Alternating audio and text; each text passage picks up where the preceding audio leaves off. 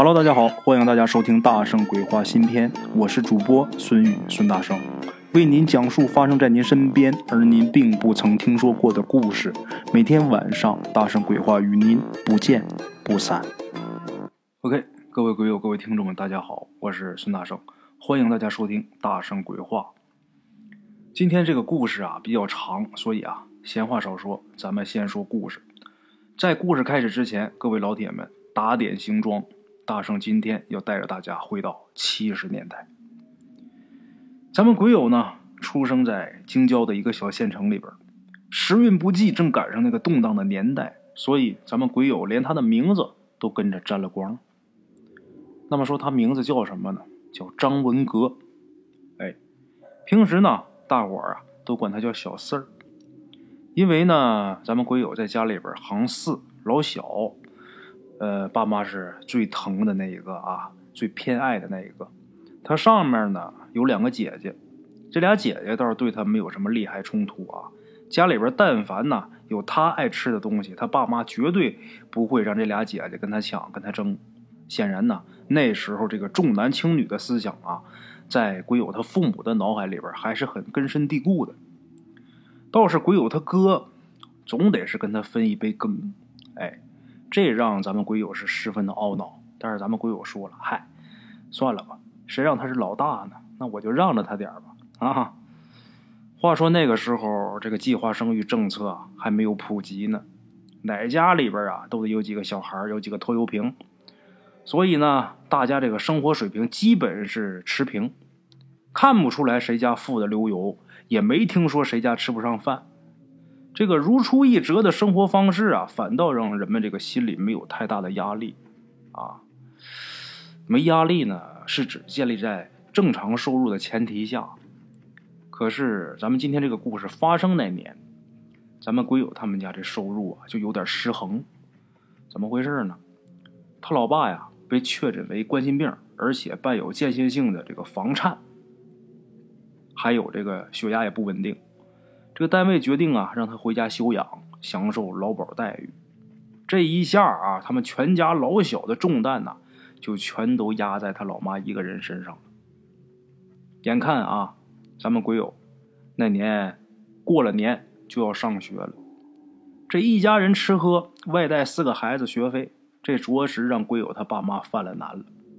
后来经过他父母深思熟虑之后啊，毅然决定把他们家老大。交给爷爷奶奶照看，因为啊，当时鬼友他爷爷有退休金，他奶奶呢平时呢也揽一些缝缝补补的这些活贴补家用，所以啊，在那个一人挣钱全家不饿的年代呀，这老两口的收入啊，多养一个孩子还是绰绰有余的。咱们鬼友当时觉得很高兴啊，这样挺好，这没人跟我争，也没人跟我抢啊，我在这个家里边，我就可以独霸天下了呀，啊。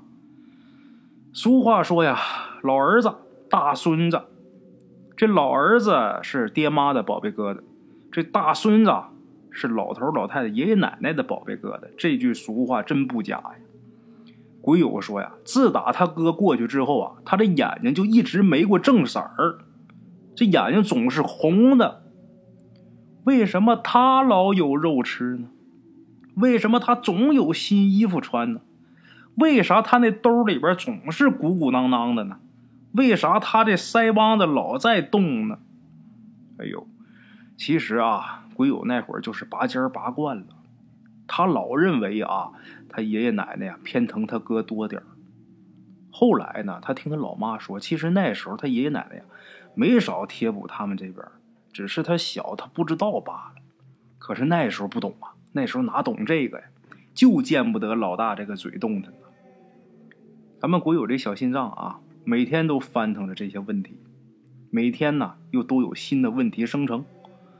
俗话说呀，眼不见为净，但是都在一个院里住着，你躲也躲不掉啊。于是啊，咱们鬼友就决定啊，一探究竟。你哪儿来这么些吃的？你那兜里装的都是啥？他就决定啊，一探究竟，解开他心里这疙瘩。其实啊，那时候说白了就是馋的，那时候嘴亏呀啊！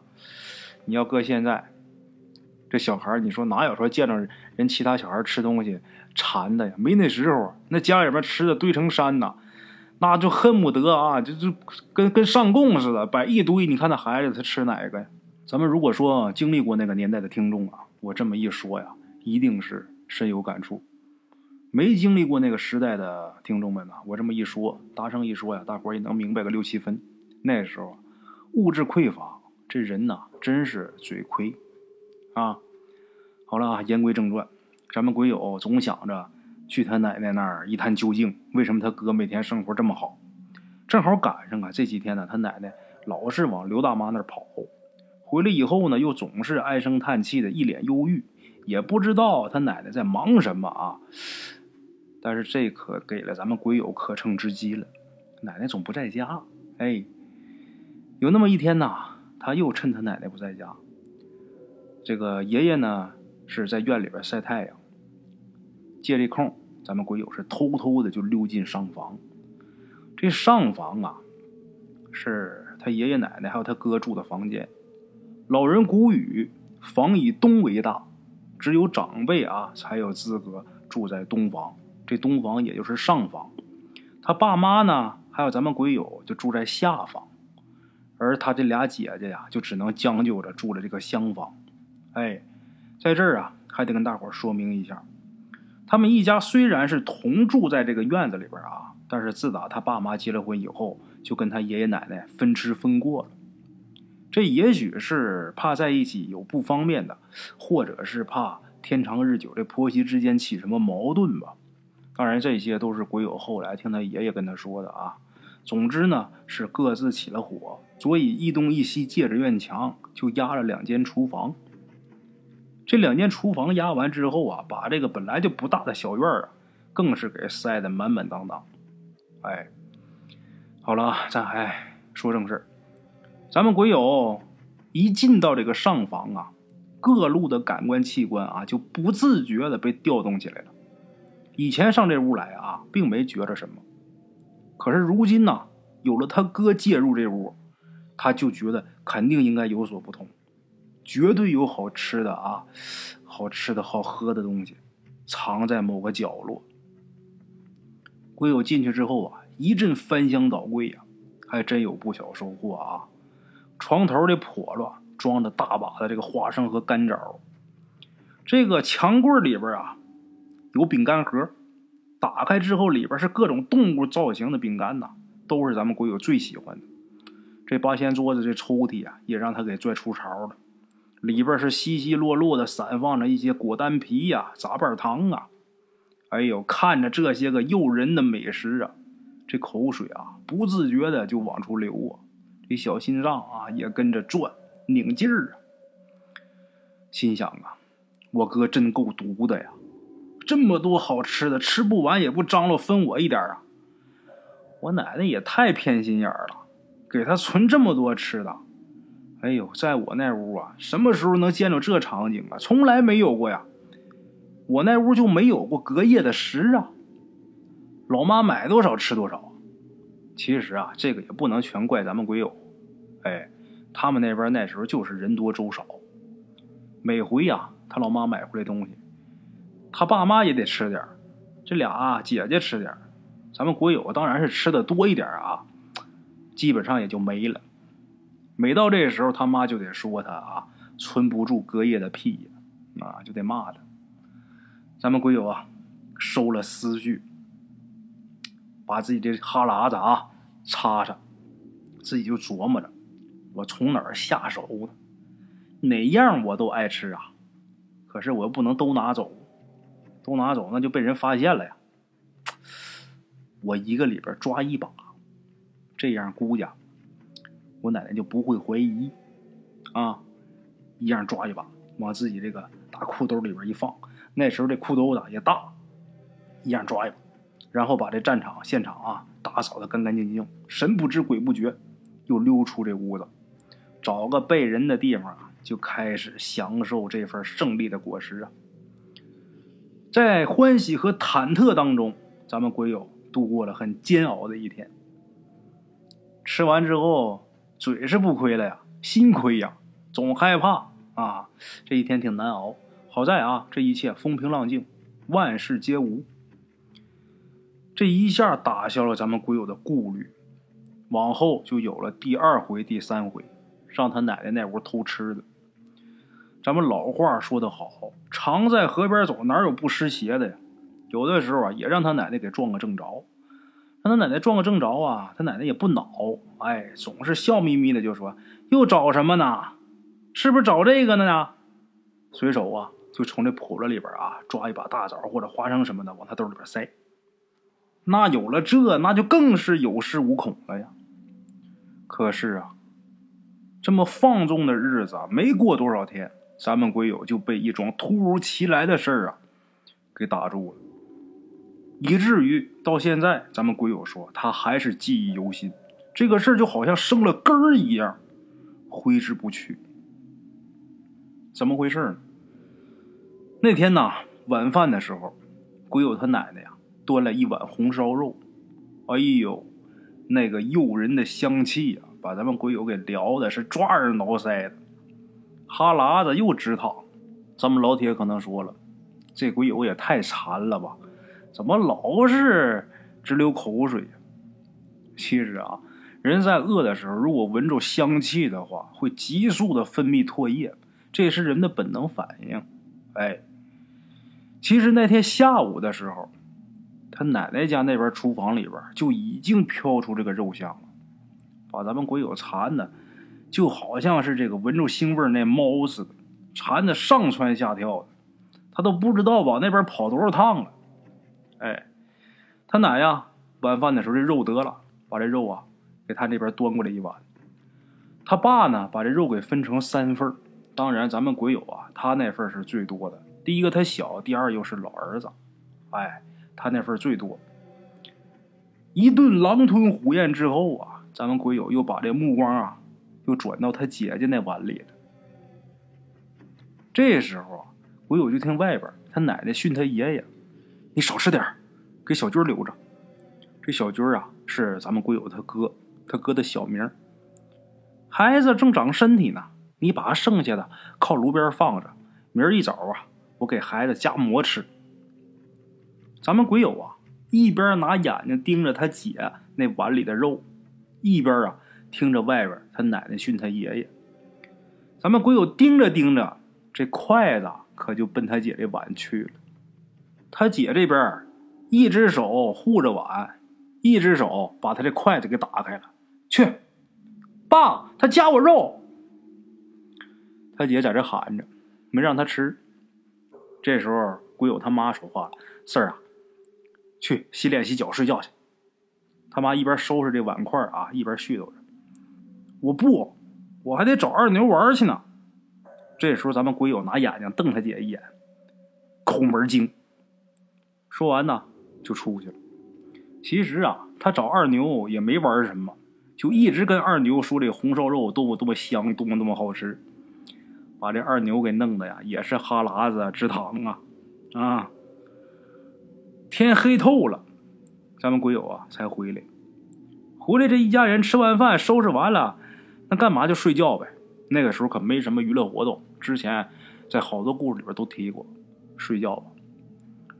这夜呀静的吓人，偶尔啊有这小风在外边刮过去啊，嗖嗖的，刮着外边也不知道什么东西扑啦扑啦响。他爸妈呢？已经睡着了，咱们鬼友啊，他可睡不着，怎么的呢？心里边惦记着他奶奶厨房里边放的那碗肉。咱们鬼友假装睡觉啊，眼睛闭着，这耳朵可竖着，听他爸妈这呼噜声全都起来了，而且以他确定已经都睡熟了之后啊，他才翻身坐起，急忙穿上衣裳啊，蹑手蹑脚的打开房门呐。钻出去了。三月份的天呐，还挺冷呢。咱们鬼友被这夜风吹的是瑟瑟发抖，紧紧衣裳，贴着墙根奔他奶奶那厨房就摸去了。他知道啊，在那个灶台上啊，放着那碗勾魂的肉啊。到了厨房门口，把这个门插给拔掉，轻轻的。推开这厨房的门。这门呐，由于时间长，腐朽的门轴发出一阵吱吱扭扭的怪响。这个声音在这个寂静的夜里边，让人听着发瘆。这一下啊，就让咱们鬼友联想起来他爷爷讲的那些鬼故事，不由得啊，脑后生风，头皮发炸呀。咱们鬼友战战兢兢的扭头观瞧，银色的这个月光啊，洒满院落，把这个院落里边勾勒的很分明。这月光啊，让这个明的地方更明，暗的地方更暗。也不知道在这些个阴暗的角落里边啊，隐藏着什么未知的东西。总之是，总觉得瘆得慌。厨房门推开了，厨房里边啊，黑洞洞，就好像是一个怪物张着大嘴似的。哎，咱们鬼友还不敢开灯，因为呀，他怕他奶奶发现，硬着头皮往里边闯。凭着自己熟悉的感觉呀，摸索到这个炉边拿手一划了，这个炉边有一饭盒，把灶台上这个饭盒打开之后啊，一股香气是扑鼻而来，红烧肉啊还热乎着呢，咱们鬼友颤颤巍巍的端出这碗肉，这时候激动的心情啊，早就已经把刚才那恐惧的心情给覆盖了。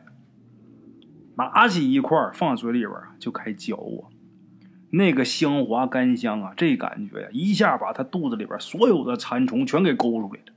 甩开腮帮子啊，大口大口就开始吃。哎，好吃吗？鬼友正吃着呢，突然间有这么一个声音：“哎，好吃吗？”咱们鬼友正吃着呢。突然间，不知道从哪儿来这么一个声音，这个声音啊很低沉，略带沙哑。咱们鬼友被这个突如其来的声音呢，给吓得一下就僵住了，嘴里这肉啊还没嚼烂呢，囫囵个就咽下去。刚才消失了的那恐惧感，这一下又袭上心头，这汗毛唰就立起来了，后背湿一大片。这会儿，他的眼睛已经适应了这个黑暗，很机械的环顾了一下四周，模模糊糊的也看不见哪有人呢。害怕这会儿，这一下有点太突然了，吓得这个手啊拿着这个肉碗呐，在那抖，身体有点痉挛。这会儿这碗里这肉再香也勾不起食欲了。这会儿鬼友就一个想法，想跑。想跑出这个小屋，因为这屋里边啊太吓人了，很恐怖。想跑，可是这会儿俩腿就跟灌铅似的，挪不动。哎，好吃吗？这声音呐又来了，头一声啊就把他给吓够呛，但是自己有点恍惚。这声听的是真真切切，这声音啊。就跟从这个地狱里边传出来似的，直接就扎到咱们鬼友耳朵里边去了。哎呦，把鬼友可给吓坏了。这时候想喊妈，但是喊不出来，嘴张多大，始终没发出任何声音。有气儿往出出，声音可没出来。这会儿咱们鬼友就好像是一节木头桩子似的啊，死死的就钉那儿了。刚才还能动的这脖子，这会儿也变得异常的僵硬。唯独啊，他这眼球还受他控制，受他支配。其实这个呀，也不是什么好事。这眼球要是不受支配还好，正因为受支配，所以才看着那恐怖的一幕。怎么回事呢？这会儿他屋里很黑，外边挺亮。他就看到这厨房后窗户那儿啊。有图案，什么图案呢？圆形。再仔细一看，人头。我的妈呀！把咱们鬼友吓得小腹一紧呐，一股暖流啊，顺着大腿就下来了，吓尿了。那他为什么这么害怕呢？是因为呀，他想起来他爷爷给他讲了这么一个事儿。什么事儿呢？有这么一个未满周岁的小孩儿，一到晚上啊，就盯着他们家后窗户大哭。这家里人呢是百思不得其解，都说这小孩眼睛亮堂啊，这小孩可以看见常人看不见的东西。可是孩子太小，你也问不出来什么呀。于是啊，那家啊就叫了一个稍微大点的孩子也过来看。当他们家这个小孩大哭的时候，这稍微大一点的孩子也跟着哭。后来一问这大的，这孩子才说呀，看见一个龇牙咧嘴的老太太趴在这个后窗户往里边瞧，瞅那架势是要进来。这下本家知道了，这是撞邪了呀。也不知道哪个阴魂啊，孤魂野鬼什么的缠上这孩子了。于是啊，在这个窗外又是烧纸又是磕头的，折腾好几天。打那以后，这孩子才好。打那以后，这孩子才不看这个后窗户哭。咱们鬼友想起这个事儿了。这会儿一看，刚才那圆的在后窗户那儿，这个影这就是一个人头啊。这会儿可没看清楚长相，就是一个人头。但是越是害怕什么，这人呐就越想弄明白什么。这也许就是孩子的天性吧。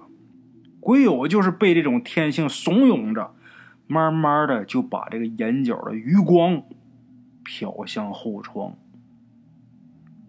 就是这一眼，就在咱们鬼友这心里边，深深的这个事儿就扎下根儿了，再也挥之不去。那么说看见什么了呢？这个后窗上啊，赫然贴着一张扭曲的脸。刚才那光没看清，可能也是离得稍微远，这会儿离得特别近，这脸呐受到玻璃的挤压，就把这脸呐变得扁平啊，而且月光的映衬下呀，这个惨白呀，一双死鱼眼呐正直勾勾的盯着咱们鬼友啊，而且仔细看这嘴角还微微上扬，略带惊喜之色呀。鬼友这一眼，这把算是看清楚了，正在这炸毛呢，又来那么一句：“哎，好吃吗？”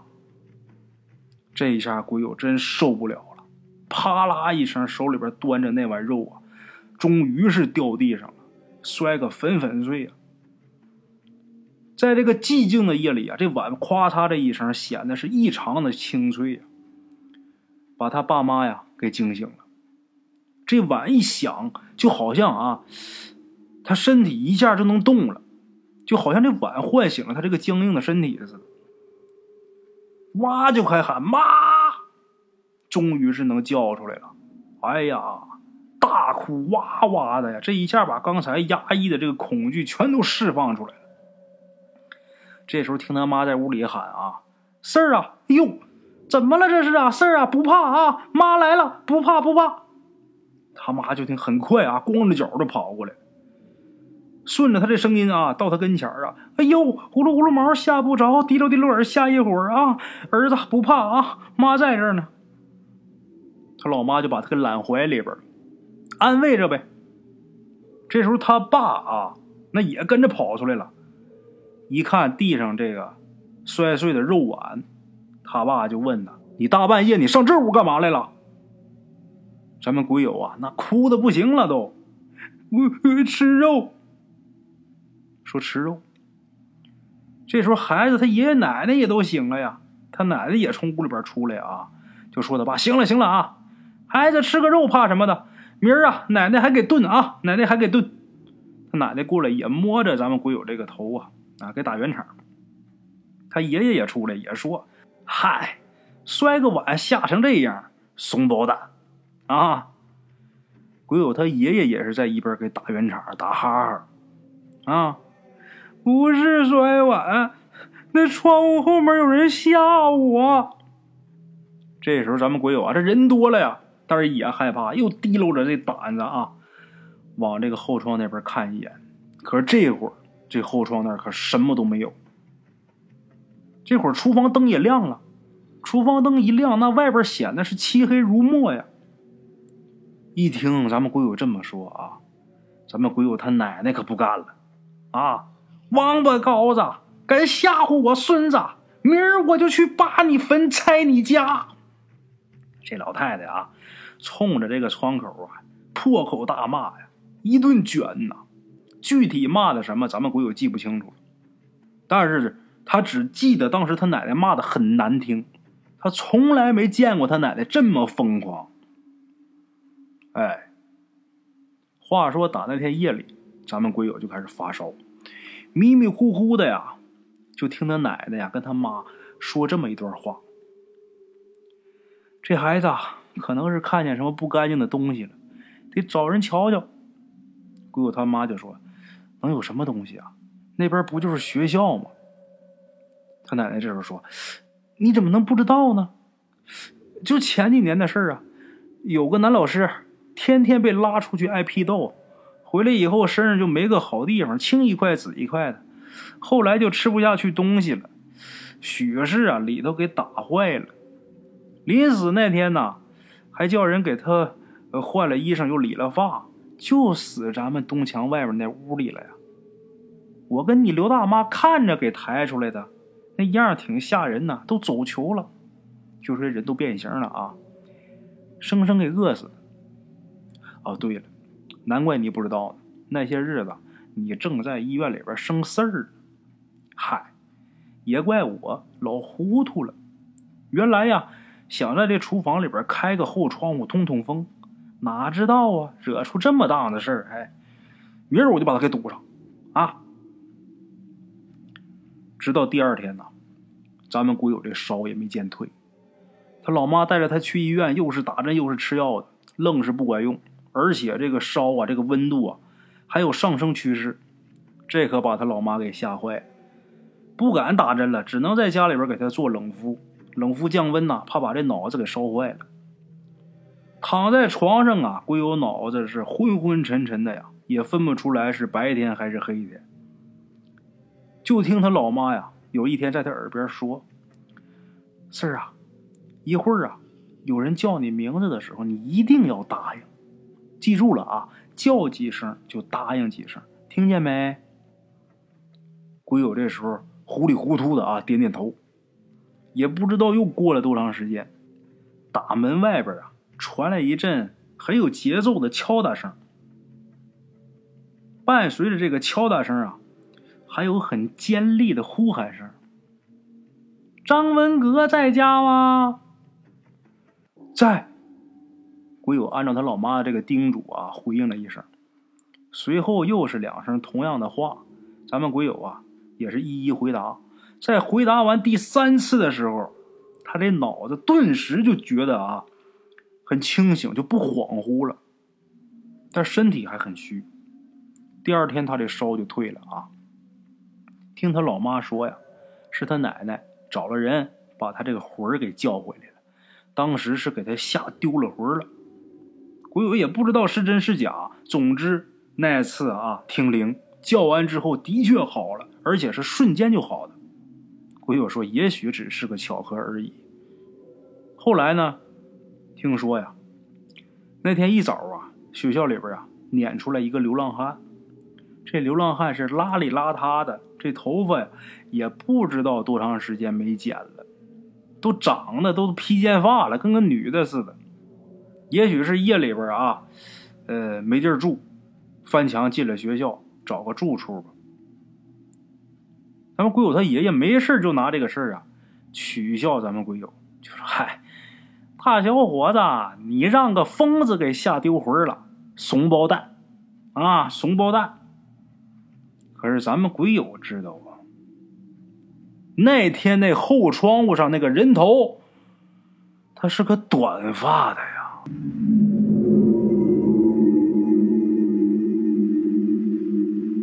咱们今天第一个故事啊，就给大伙说完了。估计大伙啊还没听够。让大家收拾行李，跟我到七十年代。咱不能就讲那一个就完了，咱们接着再来一个。今天这第二个故事虽说是两个故事，但是是同一个主人公经历的。哎，咱们接着讲。自从这恐怖的经历过后，咱们鬼友这行为啊有所收敛，再也不敢去他奶奶那厨房了啊！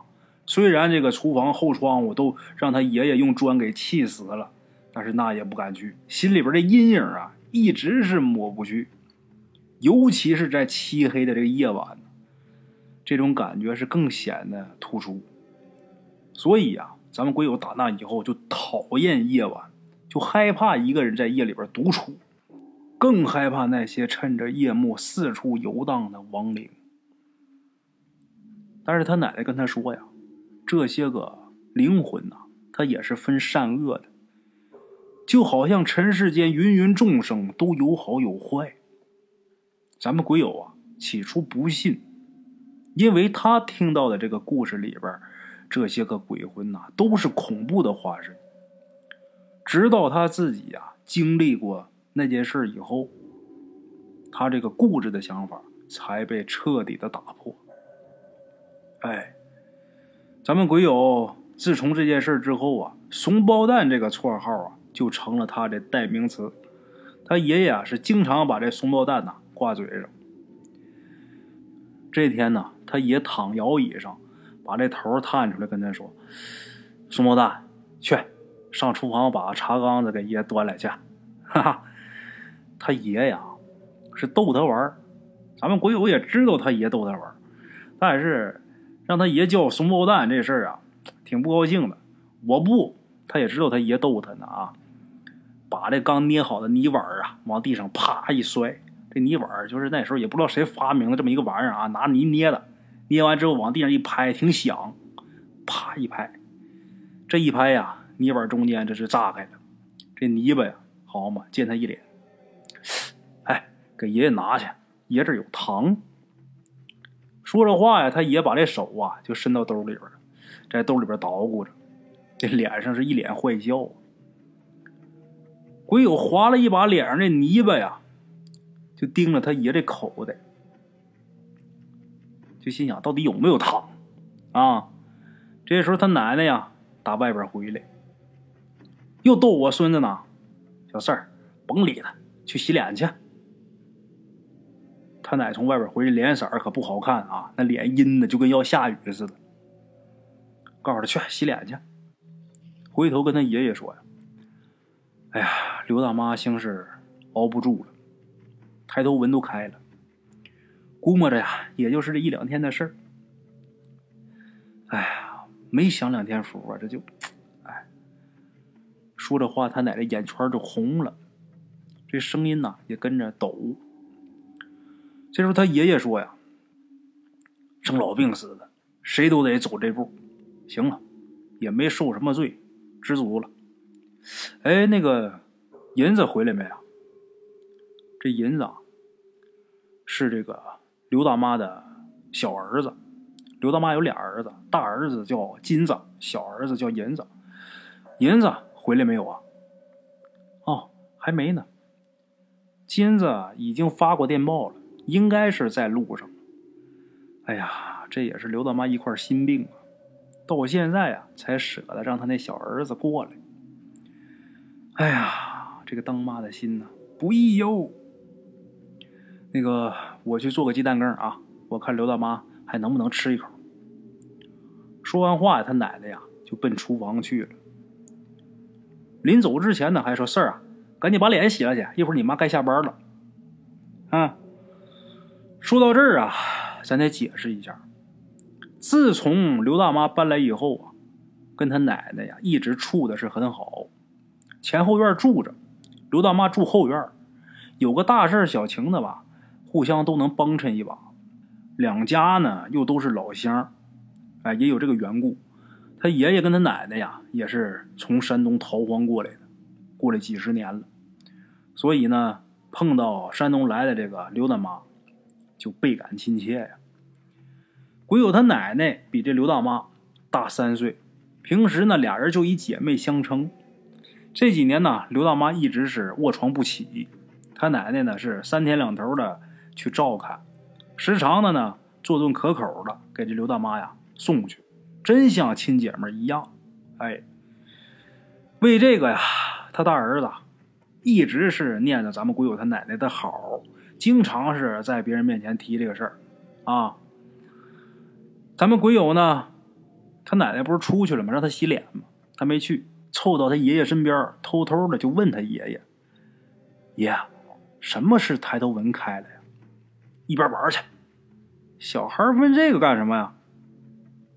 正在这个时候，外面鬼友他妈也进门了。四儿，又惹你爷爷生气了啊？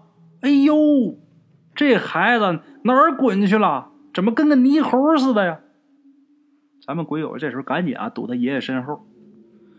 他爷爷啊没说孩子这事儿，直接就说呀：“他刘大妈快不行了，回头晚上去看看吧。”鬼友他爷也是沉着脸说：“鬼友他妈说呀，我说他奶奶这些日子怎么老往那儿跑呢？我就觉着有事儿。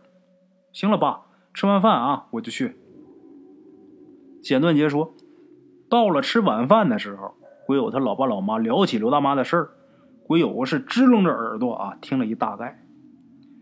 这刘大妈她老伴儿啊，早先是被日本人呐抓去当劳工。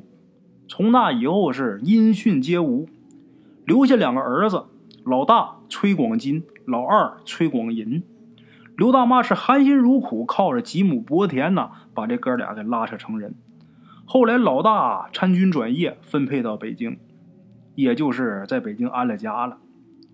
老二呢，跟着自己母亲在山东老家继续是种那几亩薄田。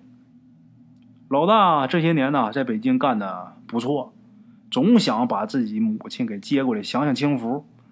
可是刘大妈呀，舍不得他那小儿子，又不好伤老大的心，所以说，这刘大妈决定啊，呃，大儿子不是要接吗？我到老大那儿啊去住一段时间呢，我就回来。这样的话，谁也说不出什么，哎，谁也不能说什么。就这么的，刘大妈呀，到这儿来，住到了咱们鬼友家的后院也就认识了咱们鬼友他奶奶。可是呢，天有不测风云，就在这刘大妈准备启程回山东的时候啊，在收拾东西的时候，把腿给摔断了，诊断为盆骨粉碎性骨折呀。因为这岁数大，也不适合做手术，最后这医生选择了保守治疗。打那以后，刘大妈。每天只能在床上度过。老大呢，崔广金这时候也不能让老娘回家，在这儿吧，呃，有人照顾，条件呢也比老家要好。再说现在老娘这种情况，没法让他回家。这现在回去让村里边人怎么说呀？啊！可是刘大妈呀，她想她那小儿子，终日是以泪洗面。虽然说很想儿子。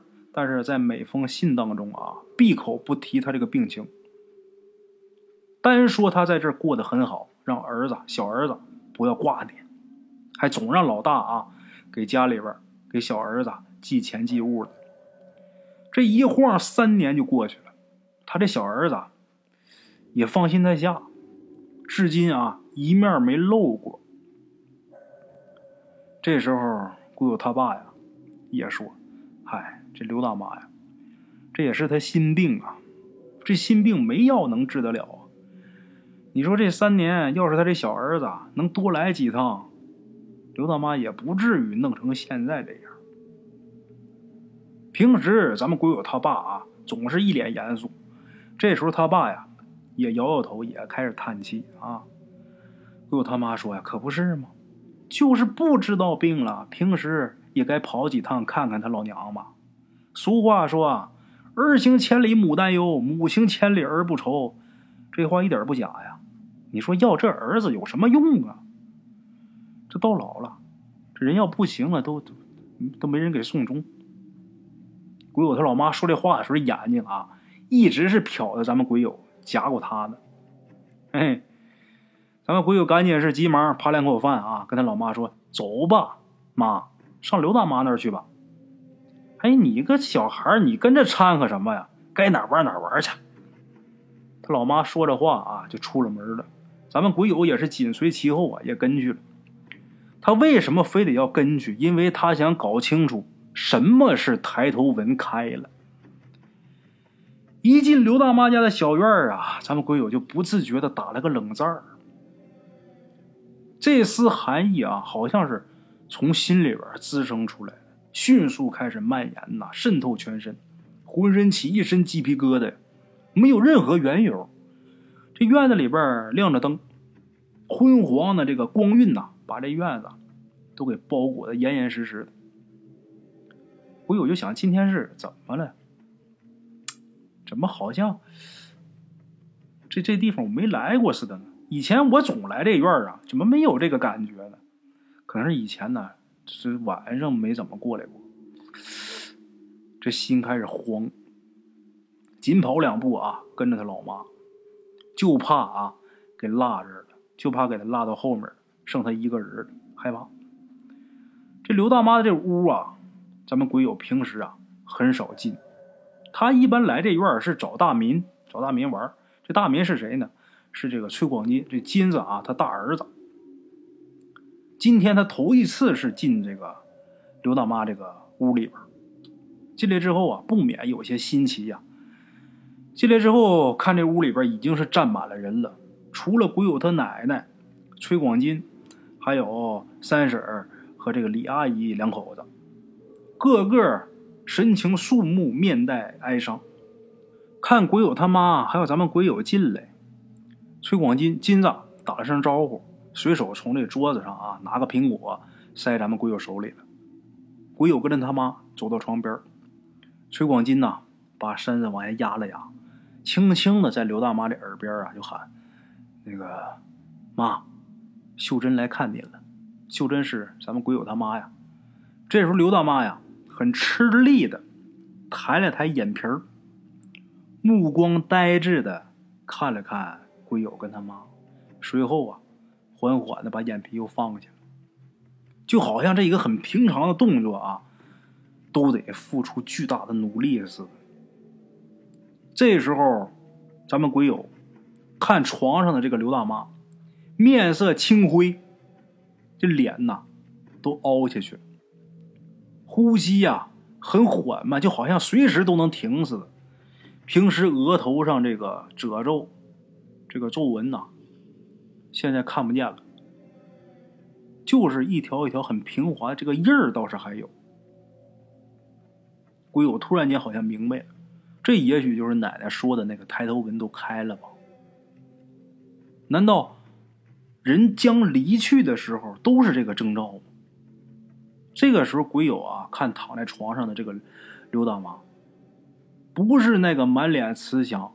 喊着他小名，往他兜里边塞压岁钱那个老太太，这时候觉得这刘大妈呀，就是另外一个很遥远的世界的人。想到这儿啊，古有这心里边啊，那丝寒意好像瞬间又激发了，这身鸡皮疙瘩呀，好像又起来了。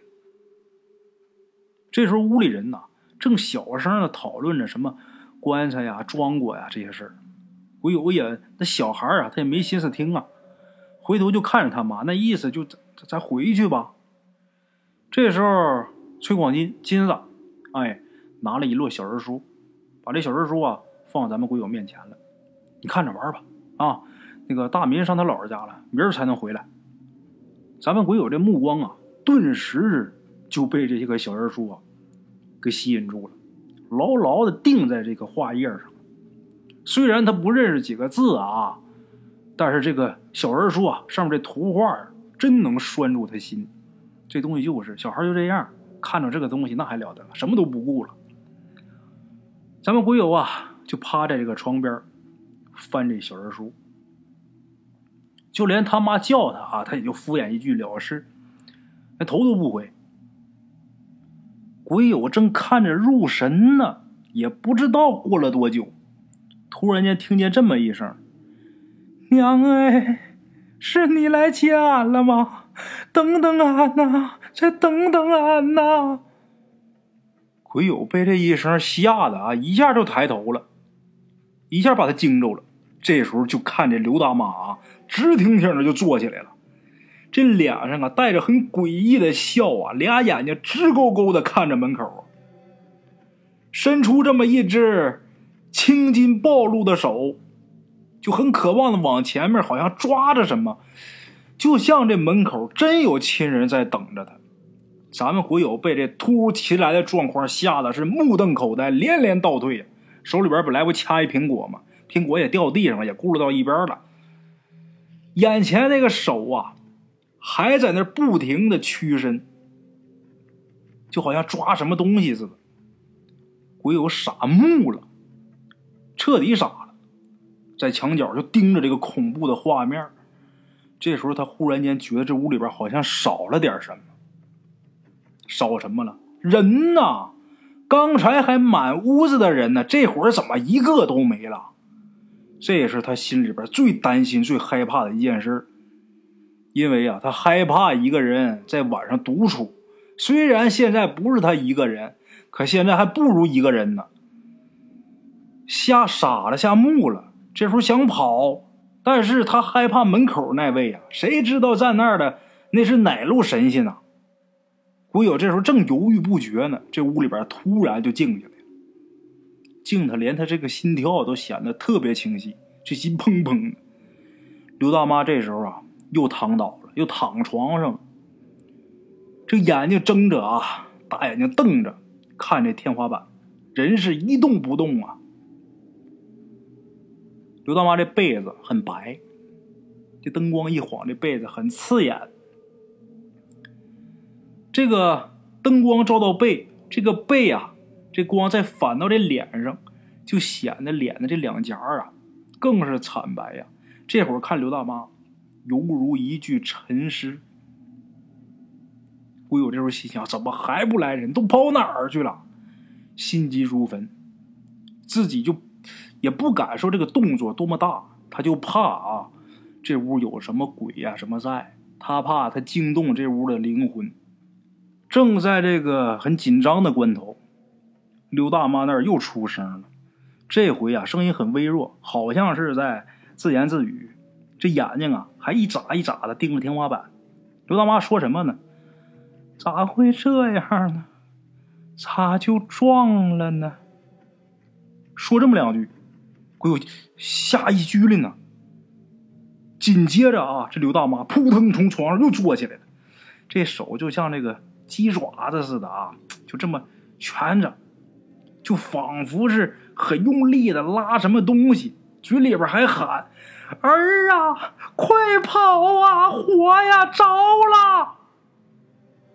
老太太在这喊着，这手好像拽什么东西，手上这青筋呐，这会儿显得更突出，这牙也咬的嘎吱嘎吱响啊。蓬乱的这个白发散下来，挡住刘大妈的这个双眼。这时候，咱们鬼友啊，从这个发丝之间呢，看着刘大妈黄浊的这个眼球啊，都快瞪出来了，死死的就盯着他自己那只手。鬼友彻底傻了，唯一能做的这会儿就是贴着墙角哇哇叫啊，这冷汗混着热汗呐，哗哗往下淌。那衣服穿挺厚，都浸透了。这时候听外边，快快快快！看看刘大妈怎么了？怎么了？鬼友他奶奶啊，急急忙忙从外边冲进来，后边还跟着一群人。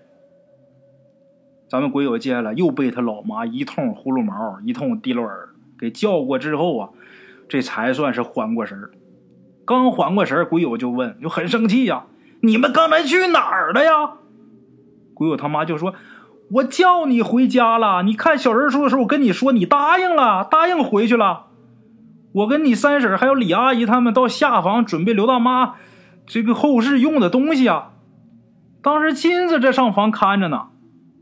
这个崔广金听到这儿的时候啊，一拍大腿：“嗨，我被三婶叫去商量后事用的这些花销去了。哎呦，我也是大意了。你看屋里边没留人，是这么个原因。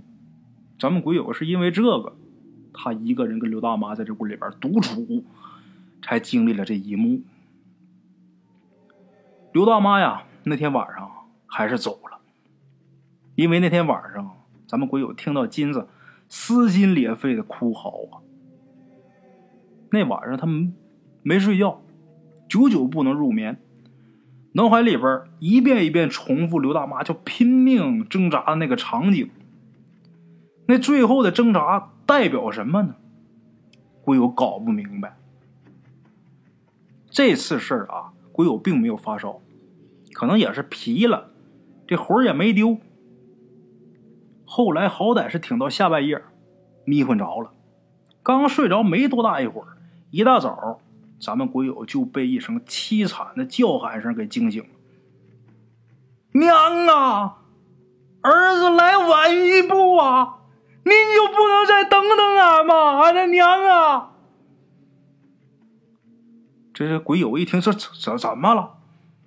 吓一激灵，坐起来，赶紧啊，穿衣服，踏拉这鞋啊，直奔后院就去了。一进院门啊，咱们鬼友就看见一个灰头土脸的这么一个中年人呐，正趴在这个灵柩上面痛哭流涕呀。旁边的这些个街坊们。都冷冷的瞅着，拿冷眼看。不管这个人怎么哭怎么嚎，大伙儿没有一丝怜悯。娘啊，你不该瞒儿啊！而不知道您受了这么些年罪呀，而光知道您在这边享福了。我要是知道你这腿这样啊，俺畜生啊！这人说着说着啊。啪啪就该打自己这个嘴巴，娘啊，儿不是不想来呀，娘您看看，说这话，把这衣袖给撩起来了，这衣服袖子一挽起来，右胳膊打拐弯那儿往下光秃秃的，胳膊折了一半，掉了一半，大伙这一看呐，倒吸一口冷气呀，娘啊！儿不是不想来，儿不能来呀！儿不孝啊！儿知道不能让您过上好日子，儿也不敢让您操心了，娘啊！儿本来想着，只要您在这边过得好，再苦再累，俺这心里边也安生啊！哪知道这样啊，俺的娘啊！听到这儿啊，一旁的这些街坊们受不了了，这心那人心都是肉长的呀！都上前去扶去。这时候，咱们鬼友啊，就拽着他妈这个衣角，就问他妈：“这人是谁呀？怎么从来没见过呢？”他妈说：“呀，这是银子，刘大妈小儿子。我也是刚听金子说的。”他妈说话的时候啊，擦着眼角的泪。这时候看这个崔广金过去了啊，兄弟。你怎么弄成这样了？这什么时候的事儿啊？披麻戴孝的这金子到这银子身边，把他这个袖管往上一撸啊，问他这兄弟。这时候这银子说呀：“前几年呢，在出一块新地的时候啊，被一颗哑弹给炸的呀，万幸捡了条命。你说这事儿？”俺哪敢跟老娘讲啊！俺怕他担心呐，俺怕老娘在这住的不安生啊！俺就一直瞒着呀，又怕被老娘发现，不敢过来呀。这银子一边说话，人哭的都不行了。兄弟呀，那你连哥都瞒着吗？你呀，可怜咱娘走的时候还惦记你啊，想见你最后一面啊！你要是早来一天呐，咱娘也能放心走啊。俺本来呀，昨天晚上就能到，哪知道这客车在半道上出了事儿了，撞到旁边的树上，又栽沟里了，车还起大火了。俺说了个俺，这银子顿了一下，好像有点顾虑。大伙儿这些个街坊，包括金子啊，看这银子犹豫不决这样。大伙儿都跟着着急，说：“那那你怎么出来的？你说呀，快说呀！”俺是被俺娘救出来的。银子这话一出口，大伙儿那都惊得目瞪口呆啊！怎么回事呢？这银子说：“这车冲进沟里边，当时就起了烟了。他呢？”正在这个门口的位置，他就用力撞这门，可是这门怎么都打不开，可能是当时这门已经变形了。后面啊，有人看这门打不开，就去砸这窗户，就这一会儿功夫，这火就起来了。这银子想啊，这下完了。可是他不死心呐，他话说呀：“俺没见着俺老娘呢，就使劲用脚踹呀，也不知道踹了多少脚，这腿都踹麻了，这门还踹不开。这时候这大伙啊就着到他身边了。这银子在车里边就喊呐：“娘啊，儿上下面见您去。”这话音刚落，银子啊就看这个烟气腾腾的这个车门外边，他娘啊就用力拽着这个车门啊，一个手拽车门啊，一个手啊还召唤他。这时候银子就奔这个门口啊就扑过去了，结果这车门啊就很轻松的就被打开了。等到了车外呀，他使劲找娘，哪有啊？银子说到这儿的时候，那人都哭的都没动静了，没人动静了。最后强挤着说：“哥呀，咱娘救了俺呢。”说完话之后，哥俩是抱头痛哭啊。在场的所有的街坊们听了这个事儿之后啊，没有不感到惊奇的。都被这个现场这个事儿和这个氛围啊，这个气氛感动的是潸然泪下。咱们鬼友是最受感触的。他心想啊，难道说刘大妈最后尽全力拼命挣扎，是为了救他小儿子吗？难道刘大妈那天晚上真的就魂魄离体去救他老儿子了吗？鬼友想啊，如果说。这个世界上啊，都是像刘大妈这样的鬼魂，他可能也就不再害怕了。啊，好了，各位鬼友们，这个故事是说完了，大圣我也平复一下情绪。其实想把一个故事说好啊，真的是很难。你必须要进到这个故事里边，你就是这个故事里边的每一个人物。上下几千年，人情世故这些事全凭一张嘴，其实不容易。说简单，你想把它说好很难。我现在正在努力，正在学习。呃，自己呀，也看不到自己有多大的进步，但是最起码我能看到我自己比之前的努力要大很多。我能看到我自己努力了，不管说以后我能把这故事说到什么水平。我不敢说我能达到一个多么多么高的高度，但是我敢说，我肯定会用心去说好每一个故事，每一个故事。啊，今天这两个故事啊，对我本人的这个触动也挺大的。希望大伙听完这个故事之后啊，今天是周四，等周末了，周六周天儿呃，如果跟老爹老娘啊在一个城市生活的各位老铁们啊。能回去就回去看看去，能回家尽量多陪陪，啊，这个如果回不去的，最起码打个电话，啊，好了，各位老铁们，咱们今天这个故事啊就到这儿。在节目最后啊，大圣还得说说，昨天咱这个等灯大队呀，这个群体是比较壮大，一天时间啊，我初步估算了一下，微信上的加上这个呃喜马拉雅的。得有不下五百人，一天时间啊，咱这队伍已经壮大到五百人了。慢慢来，等咱这队伍形成一定规模了，到时候啊，我一定好好组织一下。各位是做各行各业的，身在什么地方啊？到时候我都给大伙备注一下。咱们这个人脉关系网啊，建立起来之后啊，我相信啊，肯定会给大家带来很多方便和实惠。说白了啊。这些资源都是在大圣我的手里边，这些资源都是我的资源。我为什么要分享给大家？我是真心的啊，替大伙着想，真的啊，这里边没有我任何利益的事啊。我弄这个事儿劳心费神，我不赚钱啊，这个也不想那么多了。能给大伙带来方便呢，就给大伙带来点方便。呃，咱初衷啊就是讲故事，初心就是讲故事。我现在呀，就想着把这故事讲好就得了，剩下其他的也没太想，能维持个吃饭，能维持活着就行。哎，剩下以后啊，真要是说怎么故事说多多好了啊，呃，出了名了，或者说我荣华富贵了，那是我的命。要是没有那样，一直就保持这个状态，能吃饱不饿死，那我就一直说。